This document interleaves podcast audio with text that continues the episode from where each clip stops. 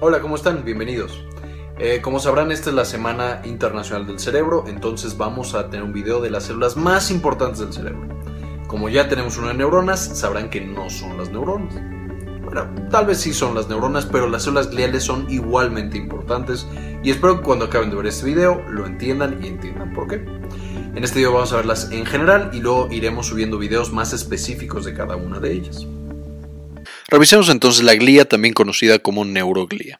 Normalmente cuando pensamos en el cerebro y en el sistema nervioso central, pensamos en neuronas y pensamos que todo lo que hace el cerebro está dado por las neuronas. De hecho, ya tuvimos incluso una clase completa de neuronas y sinapsis que les voy a dejar enlace aquí.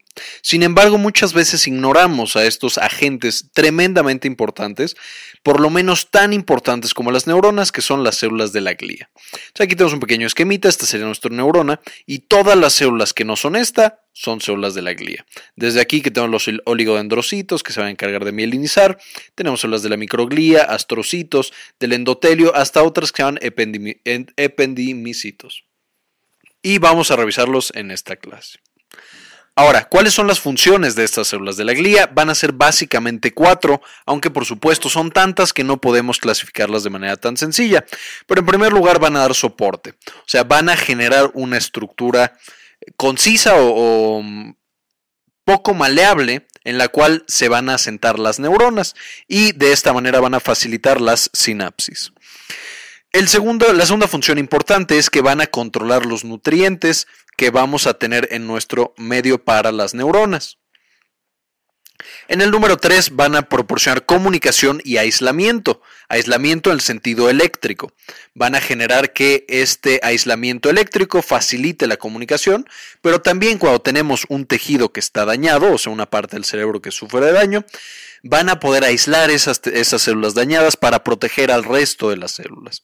Van a sacrificar a unas cuantas células para salvar a todas las demás. Y por último, van a estar implicadas en estos procesos de protección y limpieza. O sea, las células van a quitar todos estos productos de desecho, van a limpiar incluso células muertas para que el cerebro y el sistema nervioso central puedan seguir funcionando de manera adecuada. En el sistema nervioso periférico también vamos a tener algunas de estas eh, funciones, pero van a ser un poquito diferentes. Como tenemos tantas células y tantas funciones, en este primer video me voy a enfocar en generalidades y después vamos a ver videos más específicos de cada grupo celular. Ahora aquí tenemos los principales seis tipos de células gliales que son en los que me voy a enfocar, aunque veremos que hay otros también importantes. Entonces lo podemos dividir en el sistema nervioso central y en el sistema nervioso periférico. Básicamente primero empezamos por el sistema nervioso periférico, vamos a tener dos células principales. Unas van a ser las células de Schwann, que se encargan de mielinizar, ahorita vemos qué es eso, y otras van a ser las células periféricas satelitales. Estas células satelitales van a ser parte del sistema nervioso autónomo y van a ser muy similares a los astrocitos centrales.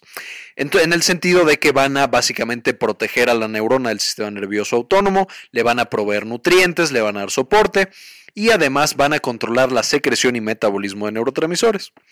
En el sistema nervioso central, las principales cuatro células gliales van a ser uno, los oligodendrocitos, que son iguales a las células de Schwann en el sentido de que causan mielinización del axón y facilitan la transmisión. Las células ependimales, que ahorita vamos a ver, lo que hacen es producir líquido cefalorraquídeo. Vamos a tener a los astrocitos que van a tener muchas funciones, va a ser muy variada su función. Y las células de la microglía que esencialmente son el sistema inmune del sistema nervioso central. Entonces protegen de agentes dañinos como patógenos, como toxinas, limpian células muertas, células de desecho y se encargan de la reconstrucción del tejido una vez que pasó el daño. Entonces empezamos con los astrocitos. Aquí tenemos la imagen de un astrocito que se llama justo astrocito por esta forma de estrella que tiene. Aquí pintamos una proteína que se llama proteína ácida glial fibrilar. Entonces se ve verde porque está lleno de esta proteína llamada GFAP o proteína ácida glial fibrilar. Y los astrocitos van a ser posiblemente de las que van a estar en más estrecho contacto con las neuronas, específicamente con la parte en la que generan sinapsis. De hecho, se llama ahora, está, el nuevo paradigma es que la sinapsis es por lo menos tripartita. El sentido de que son dos neuronas y una célula glial que son los astrocitos. Ya hay otros que incluso eh, meten aquí a la célula de la microglía, pero ahorita vamos a dejarlo solo en tripartita.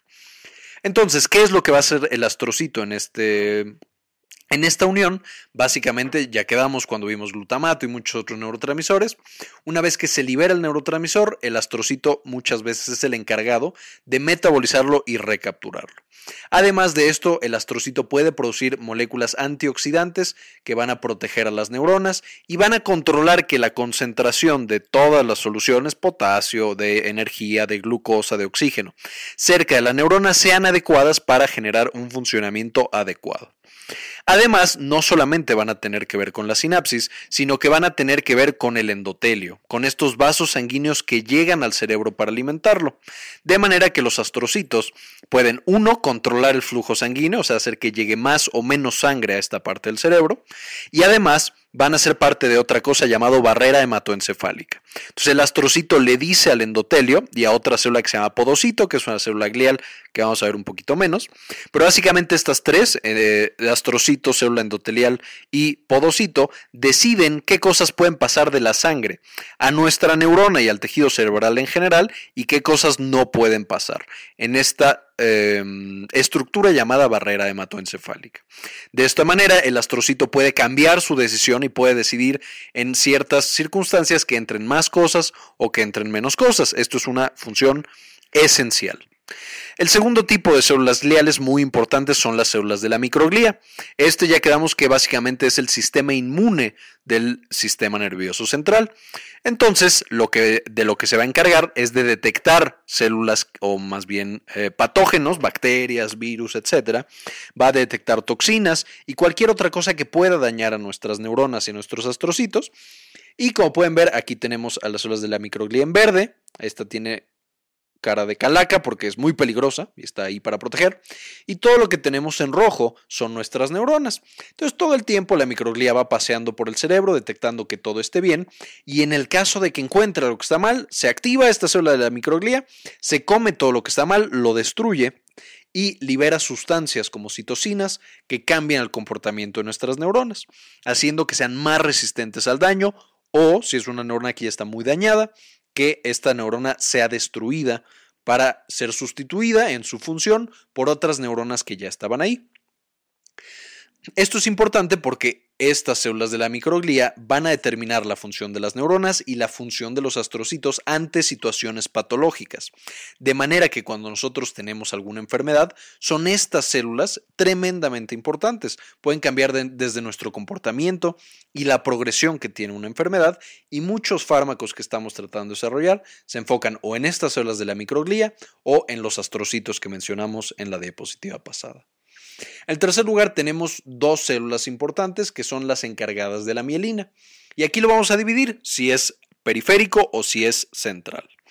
¿Qué es lo que van a hacer estas células? Aquí lo que tenemos es un oligodendrocito, este va a ser en el sistema nervioso central, o sea, en el cerebro, en la médula espinal, etc. Y lo que hacen es que básicamente estas células mandan estos bracitos que abrazan al axón y generan la mielinización. Entonces aquí es lo que estamos viendo, esto del centro sería un axón y este sería la célula, en este caso es de Schwann, ahorita voy a explicar la diferencia. Este es el núcleo, mandó un bracito y se enredó y se enredó y se enredó y se enredó. Y como todo esto es grasa, queda eléctricamente aislada.